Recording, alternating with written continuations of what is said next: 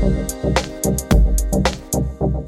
On les compte sur les doigts d'une main, les accros au porno qui acceptent de parler publiquement de leur dépendance. Nicolas Frey fait partie de ces rares personnes. Mais réflexion faite, si ce jeune ingénieur des médias peut en témoigner ouvertement, c'est parce qu'aujourd'hui, il est sorti de cette dépendance. Nicolas Frey habite en Suisse, il est marié, père de deux jeunes enfants, et avec sa femme Yael, il anime régulièrement des ateliers intitulés 90 jours pour abandonner la pornographie. Il explique le pourquoi de cette initiative.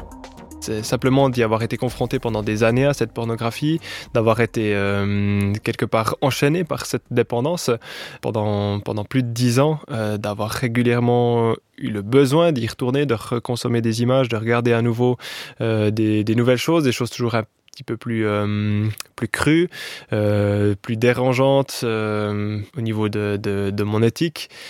Et après, en, en être sorti, je me suis dit que ben voilà, il y avait quelque chose là, il y avait un, enjeu majeur sur notre société, sur euh, des vies, euh, et je me suis dit qu'il y avait quelque chose à faire.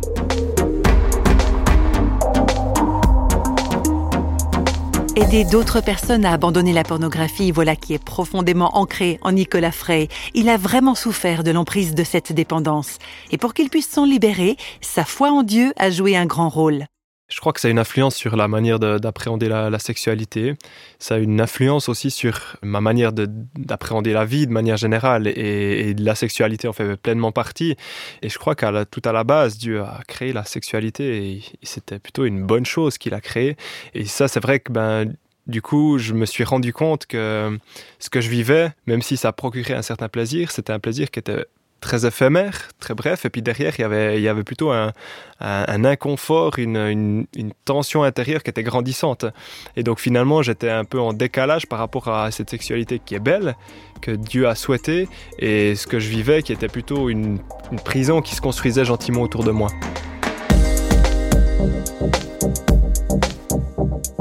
À notre époque où l'on parle de sexualité tellement librement, il n'est pourtant pas si facile de témoigner des difficultés rencontrées sur ce plan-là. Nicolas Frey s'en explique. Même si c'est un sujet qui est récurrent, peu de personnes ont, le courage de parler de leurs leur problèmes aussi intimes. Je crois que c'est parce que finalement, on a de plus en plus de facilité à, à voir des cordes, à montrer notre corde, euh, et on a aussi toujours plus de facilité à cacher ce qu'il y a au fond de notre cœur.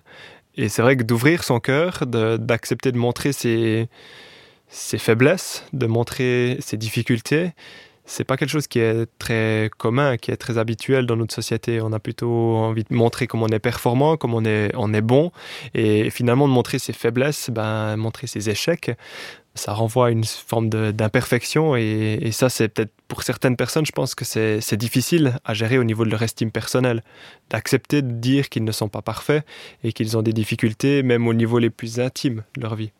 L'être humain est effectivement imparfait. On, a, on le voit, je crois, dans, dans toute notre société, à beaucoup d'échelles.